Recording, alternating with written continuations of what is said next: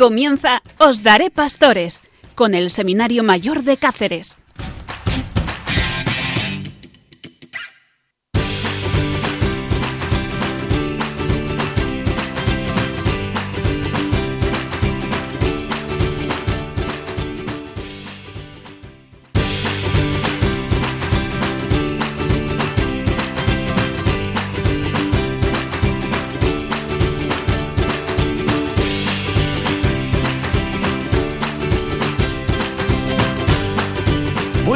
Noches. Comenzamos el programa Ostaré Pastores aquí en Radio María. Es verdad que todos los seminaristas están de vacaciones, pero queremos seguir estando con vosotros, con testimonios, con entrevistas, eh, con eh, eh, vidas de santos. Es decir, santos incluso de este tiempo no queremos abandonaros. Como también Dios no nos abandona en las vacaciones. Y sabes, el Señor eh, te requiere lo que dice el Evangelio. Al César lo que es del César y a Dios lo que es de Dios. O dicho de otro modo, en vacaciones y en todo tiempo, sigue acordándote de Dios y del prójimo, porque porque tu condición de cristiana no es de quita y pon. Y por eso comenzamos este programa dando unos consejitos sobre cómo vivir cristianamente las vacaciones. Y lo primero que hay que decir es lo siguiente, vive de la naturaleza, en la playa, en la montaña, en la serranía, descubre la presencia de Dios en todas sus criaturas, todas tienen la impronta de Dios. Alábale por haberla hecho tan hermosa la naturaleza que te lleva a Dios. Disfrútala.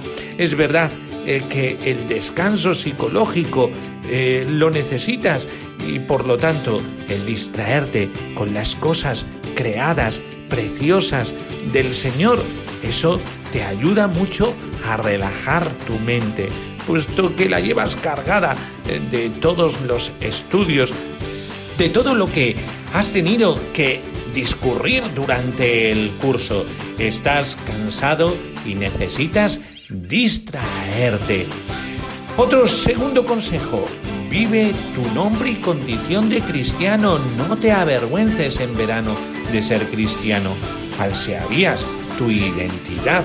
Eh, por eso, eh, no te escondas. El Señor y la gente que te rodea, te rodea, se da cuenta. Tú eres cristiano. Vive el domingo, tercer consejo. En vacaciones el domingo sigue siendo el día del Señor y Dios no se va de vacaciones. Acude a la Eucaristía Dominical. Allí reforzarás todo lo que tu corazón necesita para disfrutar mejor de las vacaciones.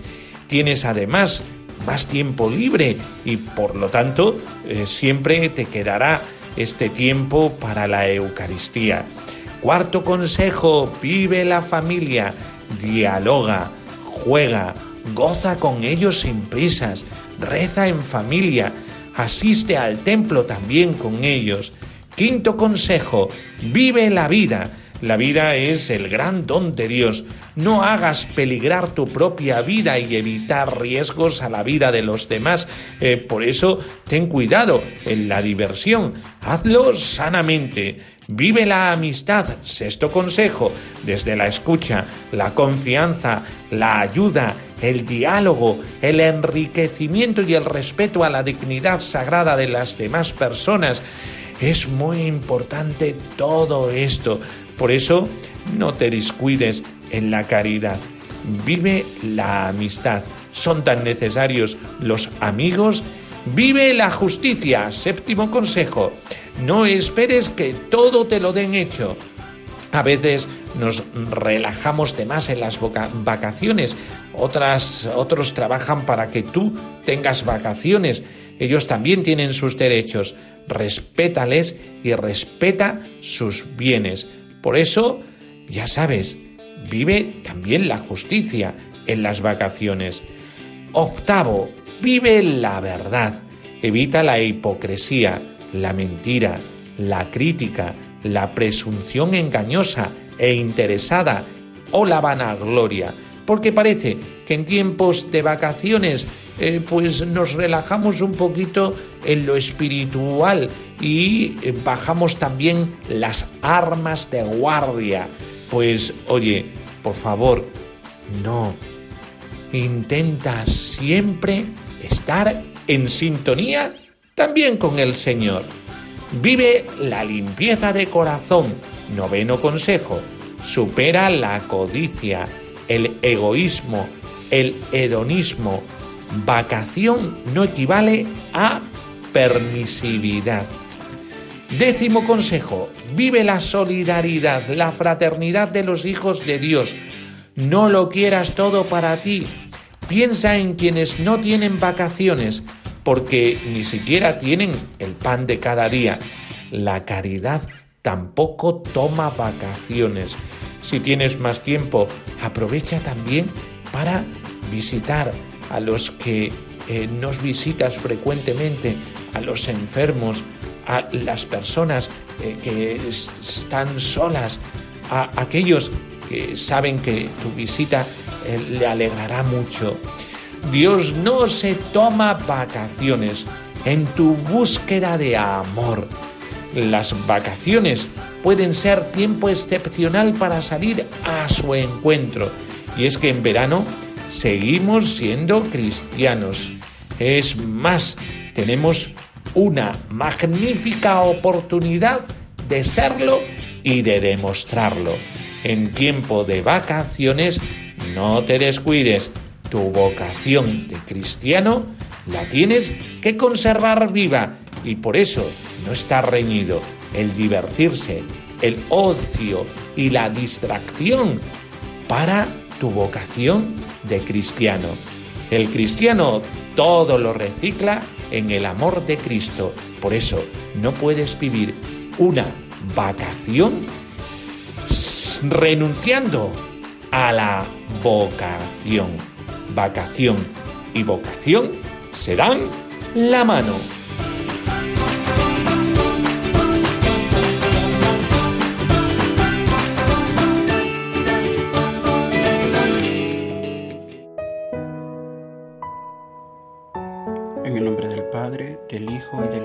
Santo. Amén. Quiero fiarme de ti, Señor. Tú eres mi Señor, mi Dios. Tú te revelaste a los sencillos y humildes de corazón. Danos un corazón sensato y sencillo, bueno y sabio como a Salomón. Señor, te necesitamos para cambiar, para convertirnos, para transformar el agua de nuestra mediocridad en el vino de tu alegría. Desde la creación pensaste en mí, me entretejiste, me modelaste en el seno materno, y con paciencia has acompañado mis pasos. Dame luz como el ciego de Jericó, para ver el camino que he de seguir. Hazme caer como a Saulo, para hacerme caer en la cuenta de mi egoísmo. Tú me llamas, Señor, ábreme los oídos.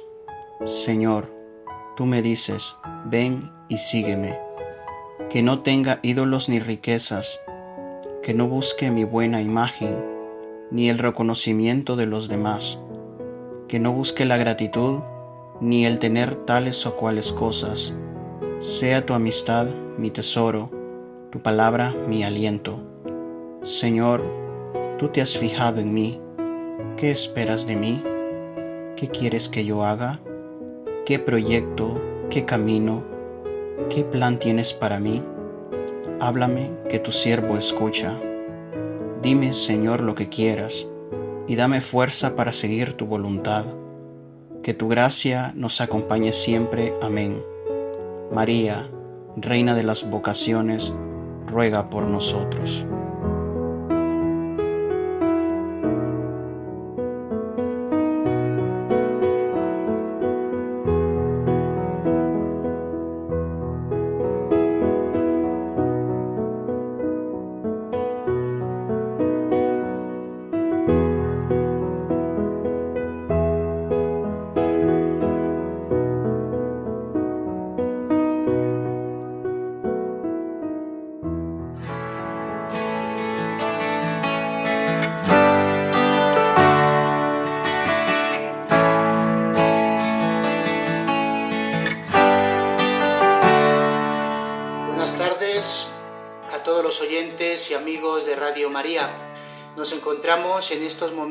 En Leimebamba, un pueblecito montañoso aquí en el Perú, en la cordillera de los Andes, en el departamento de Amazonas, perteneciente a la diócesis de Chachapoyas.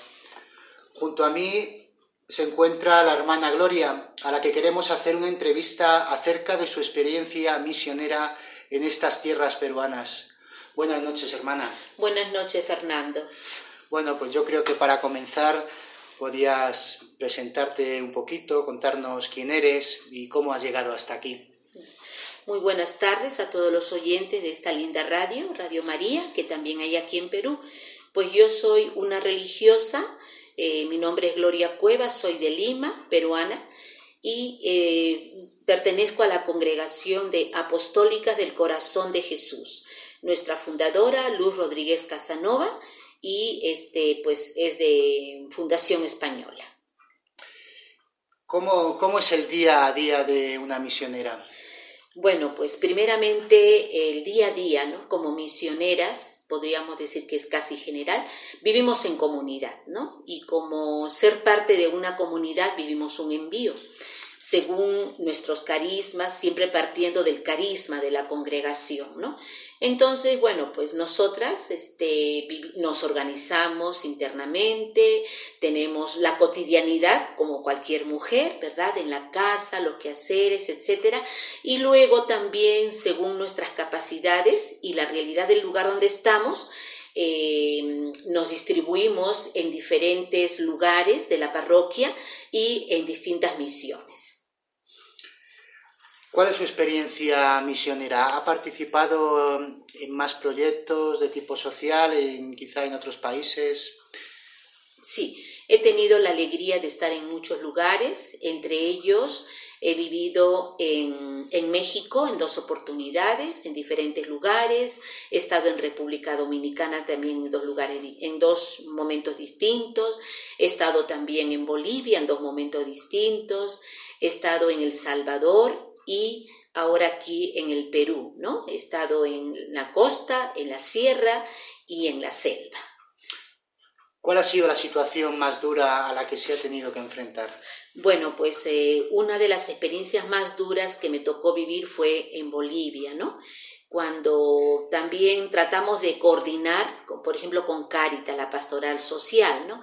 Entonces, como Dios está presente en la realidad que vivimos, ciertamente, ¿no? Entonces, fuimos eh, haciendo un proceso de ver por qué los pueblos donde estábamos, las ayudas ¿no?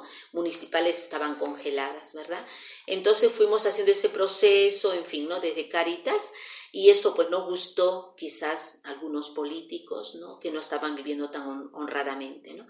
Y bueno, pues casi tenemos la certeza de que una noche que no nos quedamos a dormir, nos saquearon todo, todo, todo, todo, ¿no? Robaron todo, incluso pusieron amenazas en la pared, em, botaron las hostias, en fin, ¿no? Como que nos amenazaron, ¿no? Esa fue, yo diría, una de las experiencias más duras que me tocó vivir. Después de todos estos años de misión, ¿cómo se siente uno con el trabajo que realiza para ayudar a los que más lo necesitan? Bueno, en realidad, eh, más que ayudar, yo diría que es en reciprocidad, ¿no? Porque damos, pero realmente recibimos mucho. Es el ciento por uno que nos dice el Señor, ¿no? Primeramente, bueno, ciertamente nuestra vida está al servicio de la gente sencilla, ¿no? Eso es lo prioritario también desde nuestro carisma, ¿no?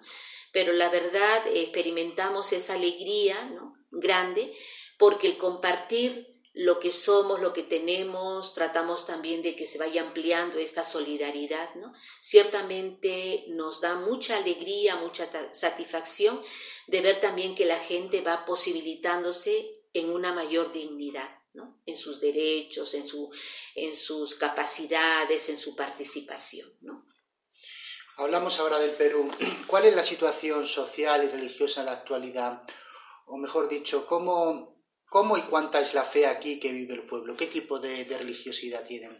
Bueno, la religiosidad de nuestro pueblo peruano, ¿no? Y de una manera especial aquí, ahora donde me encuentro, en los pueblos y en, en la cabecera de la parroquia de Leimebamba, Eh, nuestra gente es muy sencilla, ¿no? Creo que viven su fe de un modo no teórico, sino experiencial, ¿no? Y expresan muchísima gratitud, confianza, eh, súplica, acción de gracias, ¿no? Entonces es como vivir em, una experiencia de un Dios tan cercano ¿no?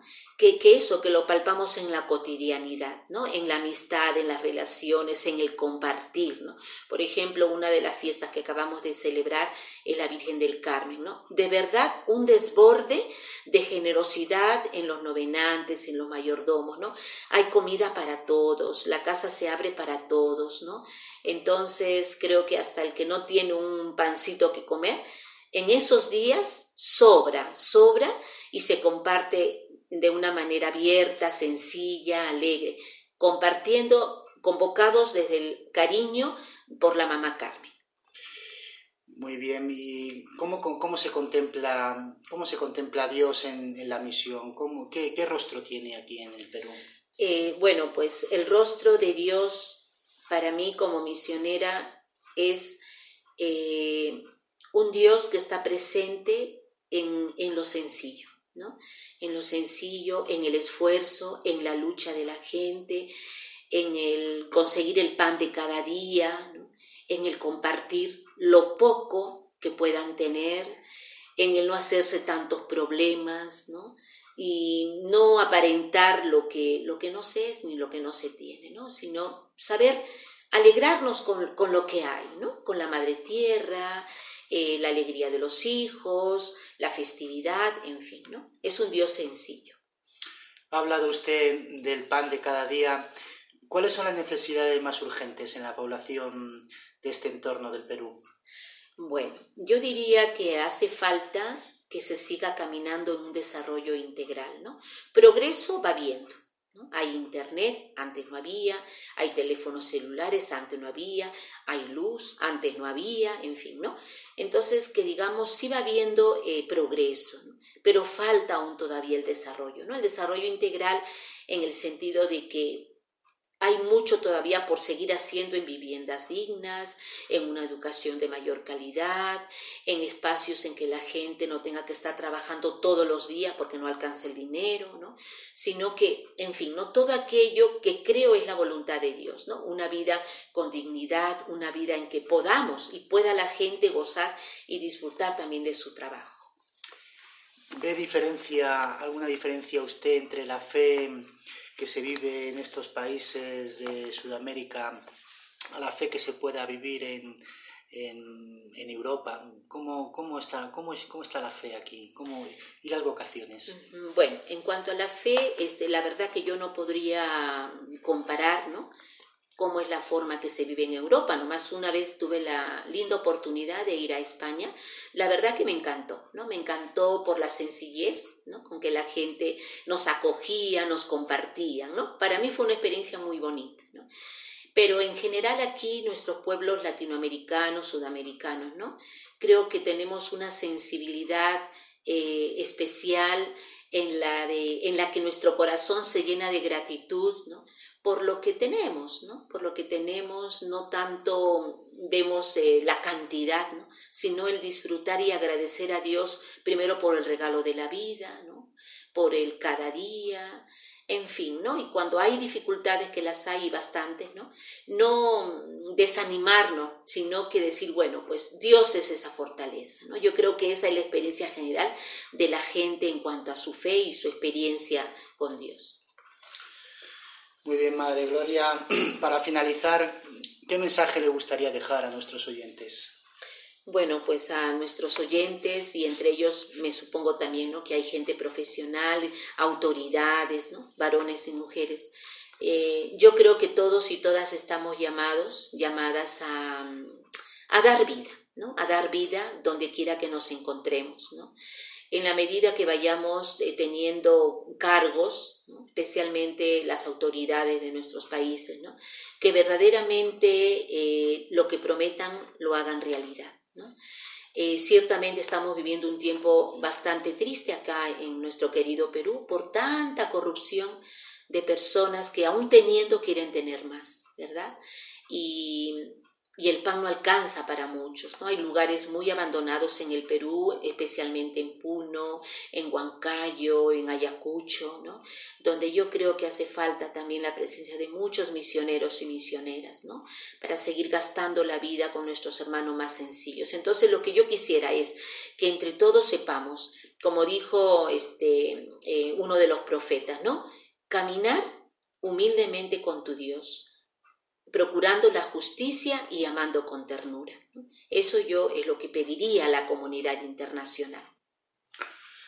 Muy bien, Madre Gloria, pues un placer el poder compartir esta entrevista con usted aquí en, el Perú. Para mí ha sido también todo un testimonio. Eh, la veo como, como catequiza, cómo va por los pueblos eh, con su guitarra cantando, eh, con su sonrisa siempre en la, cara y, la verdad es que todo, como digo, un ejemplo de entrega y de sacrificio a los hombres y a Dios. Muchas gracias, hermana. Gracias, Fernando. Gracias.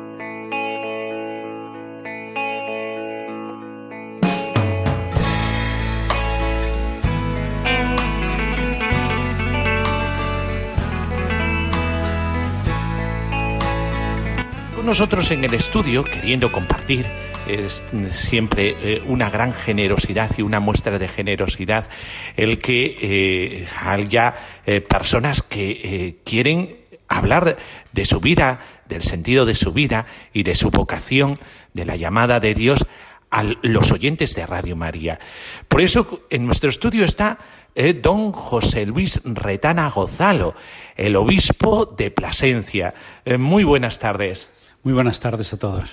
Bueno, pues, don José Luis, estamos hablando de la vocación. ¿Cómo Dios le llamó a usted a ser sacerdote? Yo estuve en el seminario menor a los 11 años. Mi familia era una familia cristiana. Sobre todo mi padre era un hombre admirable, con una fe enorme. Mi abuela, segunda. Había tenido una catequista, Julita, que ahora es religiosa y está muy enfermilla, y un sacerdote párroco de mi pueblo, que había sido el párroco de, del pueblo de don Ricardo Blázquez, también la había mandado al seminario, digamos, ¿no? Entonces, digamos, mi vocación en un principio iniciante no se puede entender aparte de unas personas que el Señor luego te das cuenta que ha puesto en tu vida. ¿no? Y luego, bueno, pues el seminario menor, una criba progresiva. Yo recuerdo sobre todo una carta que además yo he publicado de mi padre, en la que yo escribo a mi padre en secreto para decirle, yo esto lo tengo que discernir y el que, la verdad es que el que más me ayudó en ese momento también fue mi padre, ¿no? Y decir, bueno, esto no es grave. Lo primero es decir seminario sí, seminario no, ¿no? Si el Señor te dice que sí tú pues eres, lo ves claro y eres valiente, pues adelante, ¿no? Si fuera seminario no, pues ya veríamos en qué dirección tomaríamos nuestros pasos, ¿no? Esa carta que yo, esa carta que yo eh, la tengo en la mano, ¿no? Y que la he publicado en algún sitio por, por un motivo parecido, ¿no? Pues a mí, para mí fue mucha luz y luego, bueno, pues en el seminario menor va, en el seminario mayor vas aquilatando tu vocación. Pero yo creo que ese momento del preu, yo hice el último año de preu, fue fundamental en el discernimiento de la vocación.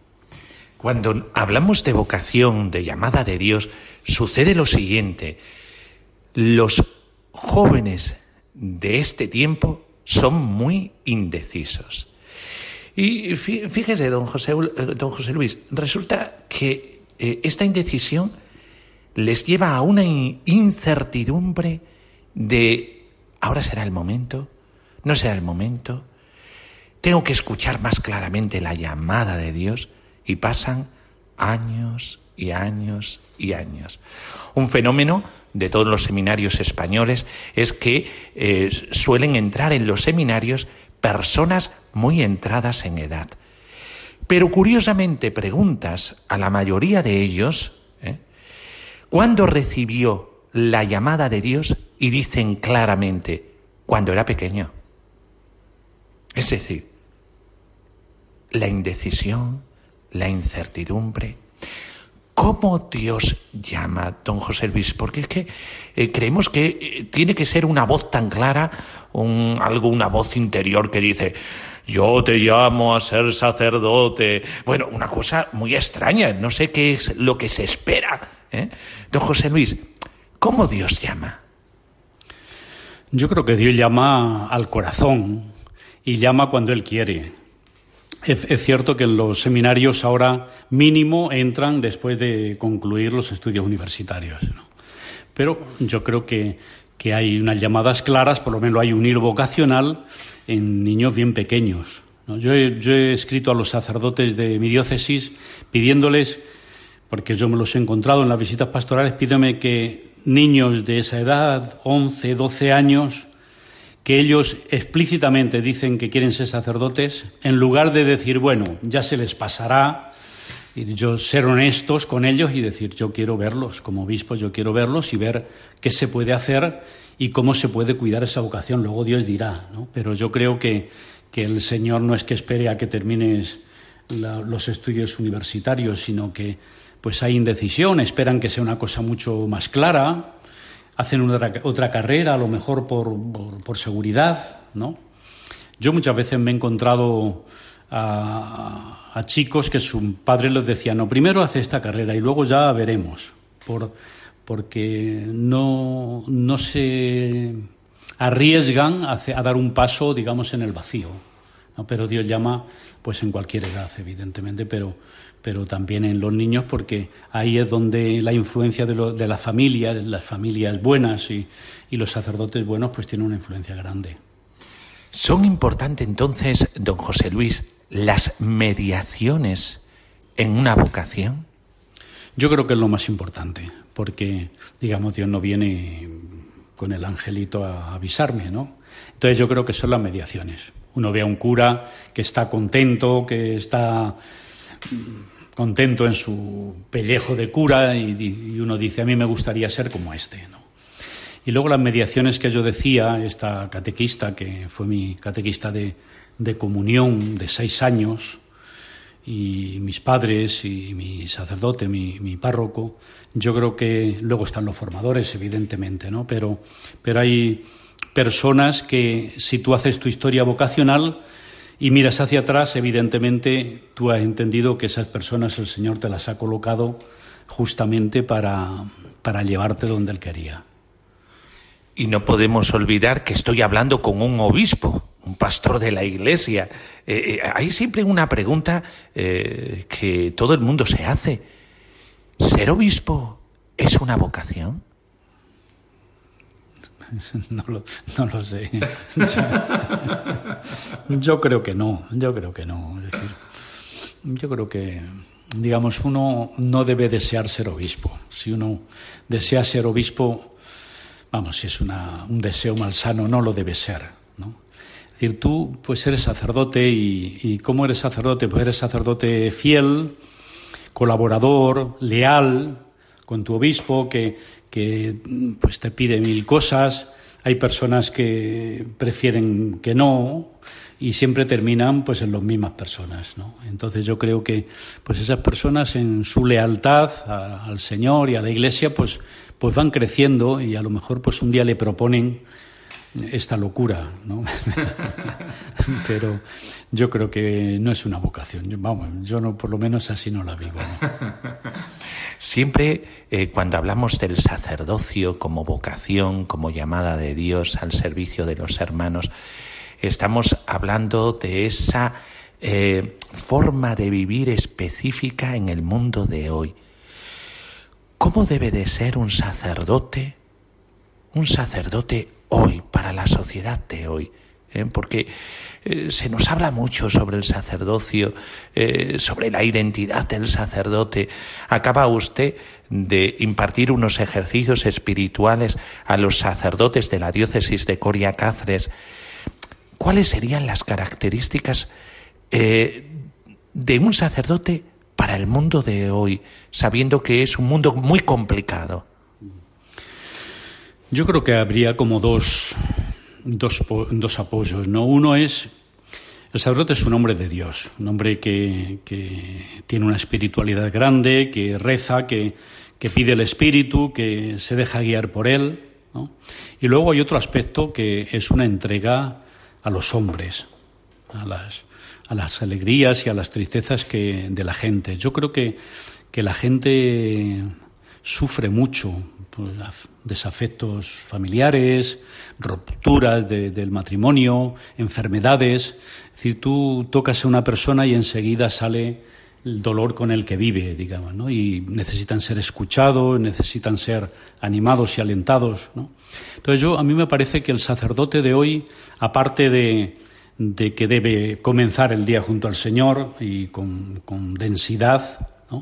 Yo, a mí por lo menos me ha ido muy bien el, el ser sencillo, el ser eh, afectuoso y el ser cercano. Es decir, la gente necesita pues personas cercanas que los escuchen y que los quieras. Y yo creo que, no quererlos por, por, el afecto, sino porque los demuestras así que ellos también son queridos por Dios ¿no? y salvados en Jesucristo. Entonces a mí me parece que, que eso mm, ahora es muy importante, la cercanía del sacerdote a las personas y a las necesidades y las circunstancias que cada uno vive. Hay muchos jóvenes que nos están escuchando. En Radio María no solamente lo escuchan los mayores como pensamos, ¿eh? por cierto, la calidad de vida de los mayores eh, que escuchan Radio María es mejor, porque están llenos de esperanza y Radio María les lleva una palabra de esperanza. Pero es que los jóvenes lo ocultan. ¿eh? Como, con el Cristo no se lleva ¿eh? de la religión, lo ocultan, pero sé que hay muchos jóvenes que nos escuchan. En un programa que habla de la vocación, ¿qué diría don José Luis a un joven con respecto a la vocación? Hablamos de los estados de vida en este programa, del matrimonio, de la vida religiosa, eh, de la vida sacerdotal, de la vida en misión, los misioneros, del célibe que entrega la vida a los demás, ¿eh? sin otro compromiso más que viviendo su soltería entregado a los demás, como usted dice, la vida de cualquier cristiano es siempre de cara a Dios y de cara a los hermanos, para servirlos. ¿Qué le diría a un joven? A mí me gusta decir a los jóvenes lo primero que sean jóvenes. ¿eh? Es decir, que encuentra jóvenes que son viejos, tienen la vida resuelta, sino al abrigo de los padres. Eh, una juventud significa pues, pues, pues inquietud, deseo de libertad, de, de, escudriñar otros, otros caminos. ¿no? Entonces yo, yo les pido lo primero que sean jóvenes. Pero en este campo de la vocación yo les pediría que, justamente que tuvieran una compañía. Yo creo que, que un joven que es capaz de decirle a un sacerdote o a un tutor o a un buen catequista, una buena catequista, dice, tengo este, este asunto en el corazón, ayúdame. Yo creo que esa vocación está salvada, porque si no, pues es muy es difícil, es difícil discernir lo que Dios quiere en un mundo tan convulso a un muchacho joven que vive en su mundo, ¿no? Y con amigos que evidentemente eso no se lo van a, facilitar. Entonces lo mejor es ocultarlo y taparlo. Yo creo que si uno es capaz de decir esto me inquieta y se lo puede decir a una persona que es capaz de ayudarle en, el discernimiento, yo creo que será de, muy, de mucha ayuda. Yo creo que no es habitual, pero, pero cuando encuentras una persona que te puede ayudar en esa dirección, es una ayuda enorme. Eh, don José Luis, hay una pregunta que todos los oyentes están esperando la respuesta, y es la siguiente. ¿Es feliz siendo sacerdote en su vocación? Muy feliz. Es decir, yo si volviera a nacer, pues volvería a ser sacerdote, ¿no? Y bueno, ahora de obispo, pues también soy muy feliz. yo lo que me he dado cuenta es que, el Espíritu Santo existe y que lleva a la Iglesia y que lleva a cada una de, nuestras vidas. Y eso yo, de sacerdote también, ¿no? pero de obispo lo experimenta, es el. Te, te conmueve el ver a un pueblo pidiendo por su obispo, por la salud o por las dificultades que tenga en la diócesis.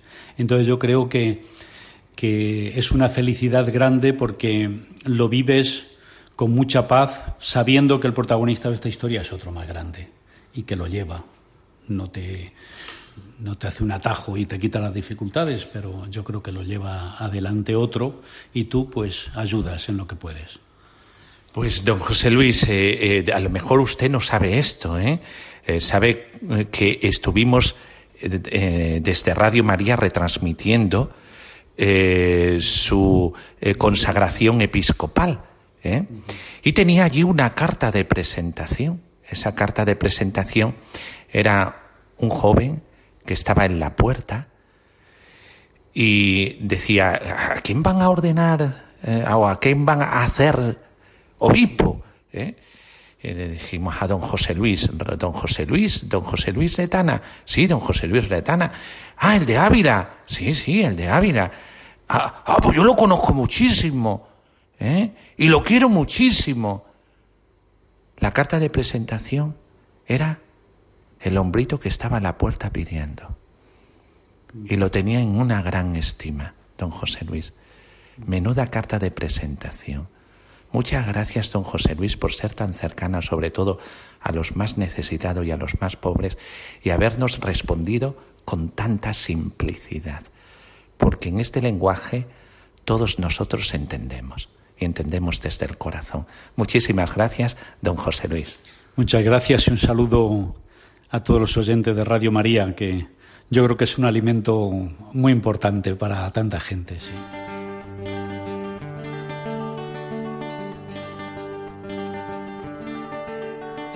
Cristo, tu cruz es respuesta real para este mundo, para este tiempo que hoy en temores. Tú eres camino, eres verdad, eres la vida.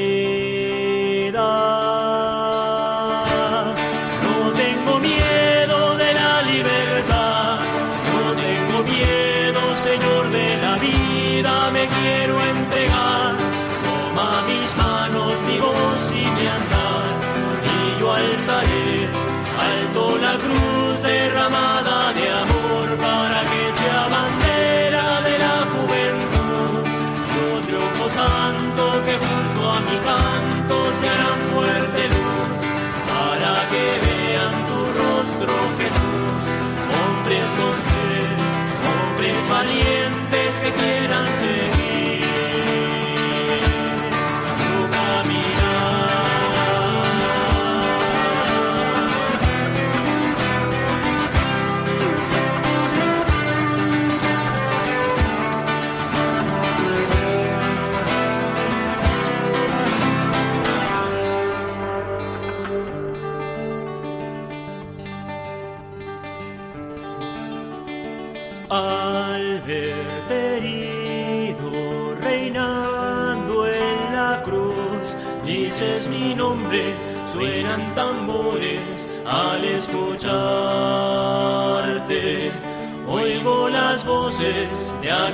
aquellos hombres que tienen.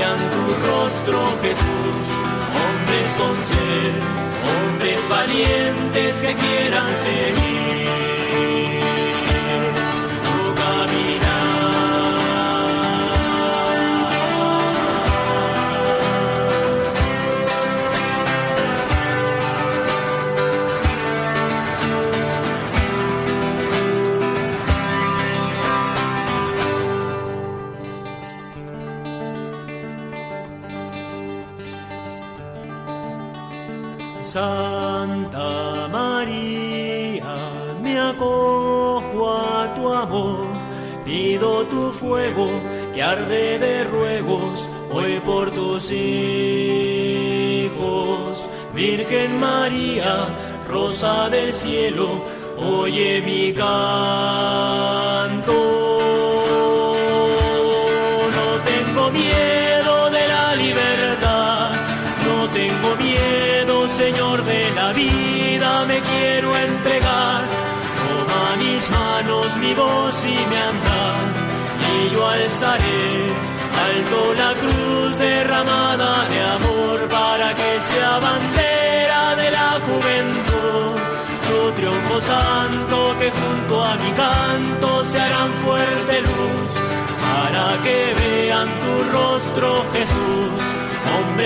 Hombres valientes que quieran seguir tu caminar.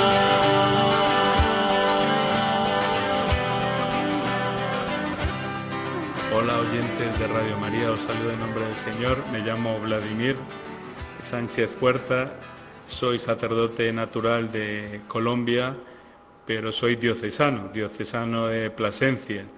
Eh, eso quiere decir que me ordené en Plasencia por manos de don Amadeo Rodríguez Magro, el anterior obispo. Y actualmente pues estoy en Navalmoral de la Mata como vicario interparroquial. Eh, también soy capellán del campo Arañuelo, del hospital del campo Arañuelo, y mm, párroco de Casas de Belvis y del Belvis de Monroy. También estoy encargado del seminario de Plasencia y soy conciliario de cursillos de cristiandad. Y bueno, me piden que ah, en unos minutos pues cuente un poco lo principal de mi vocación. Es difícil, ¿no? Toda una historia de amor con el Señor, contarla en unos minutitos. Pero bueno, es un reto también. Eh, mi vocación surge que yo salgo de Colombia hace 21, voy para 22 años.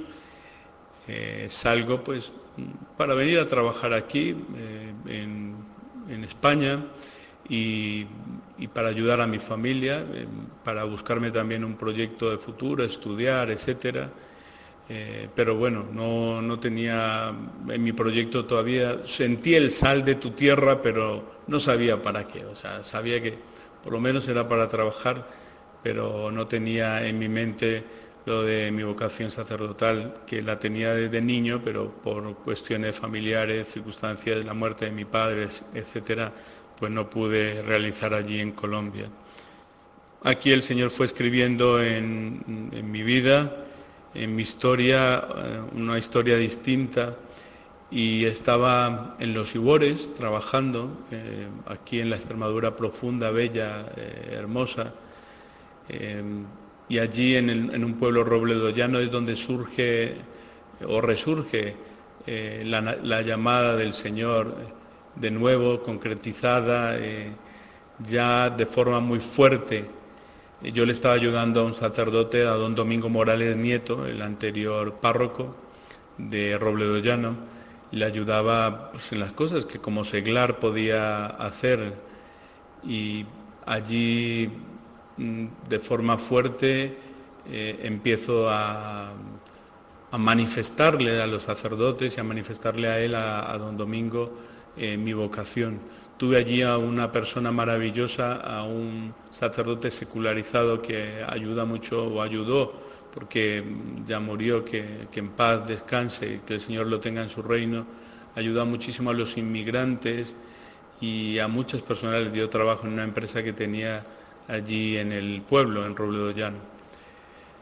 Yo empecé a trabajar con él, empecé a trabajar en trabajos distintos, varios, y allí mm, le manifesté a don Domingo que quería entrar en el seminario, eh, don Amadeo eh, se volcó con, mi tema, con el tema este de mi vocación, y bueno, al final entré al seminario y nada, allí sentía el Señor que me llevó en volandas, mm, me bebía toda la filosofía, me encantaba la teología.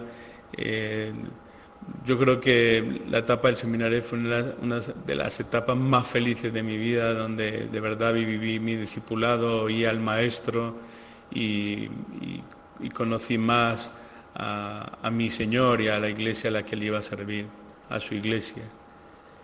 Y feliz, feliz, mm, eh, esa etapa del seminario, pues sobre todo la pastoral, también con, las parroquias en las que conocí tantos feligreses, a tantos amigos, a tantas personas que me enseñaron tantas vidas, tantos rostros, eh, que, me, han hecho lo que, lo que soy yo ahora como sacerdote.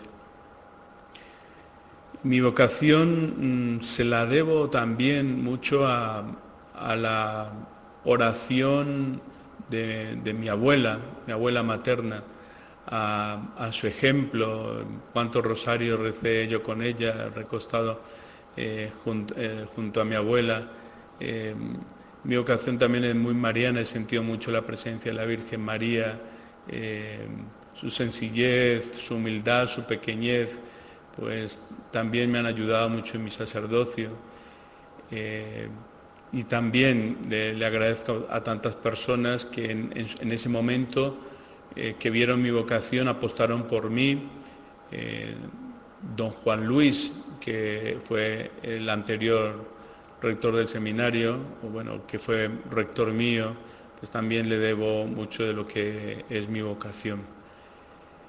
Y ahora, pues como sacerdote, pues ejerzo, como decía antes, eh, en múltiples cosas. Los sacerdotes pues tenemos muchas, muchas tareas pero felices. Yo estoy feliz de, cada día entregarme al Señor, de cada día ser su sacerdote, de, poder ir a los pueblos, eh, eh, estos pueblos pequeños, Casas y Belvis, donde soy párroco.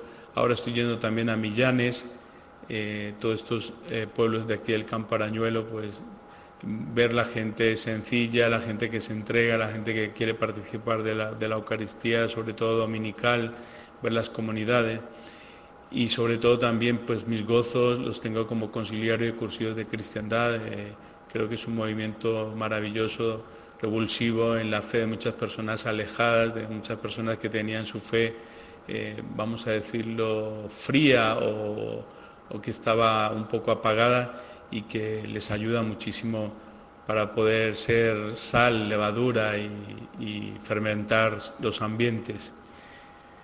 Pues a grandes rasgos esta es mm, eh, cómo surgió mi vocación y cómo la vivo ahora como sacerdote, como vivo mi ministerio.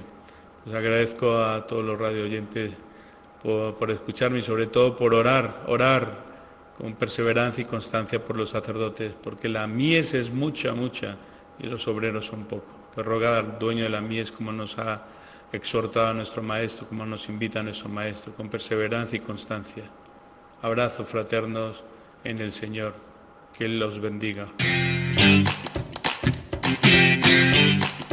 Bueno, qué rico ha sido este programa de Ostaré Pastores. Y eh, es que el tiempo de vacación es un tiempo en el que nos da em, mucho de sí para hacer otras cosas distintas eh, que no podemos hacer durante el curso. Siempre cuidando también al corazón, al alma y de esta manera eh, tenemos un descanso completo e integral, pleno.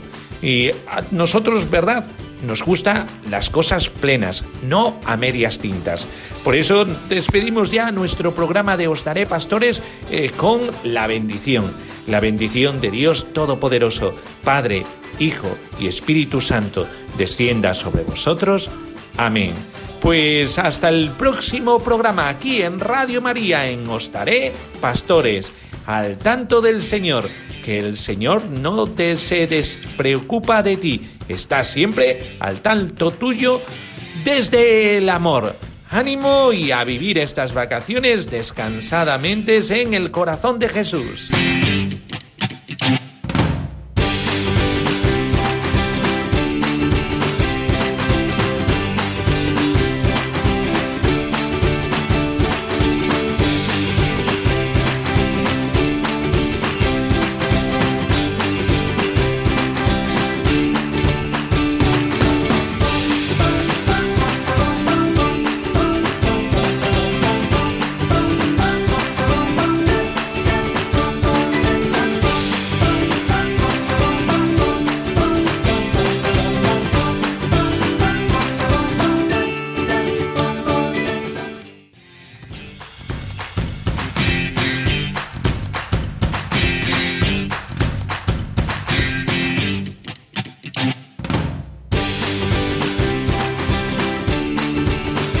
Así concluye Os Daré Pastores, hoy con el Seminario Mayor de Cáceres.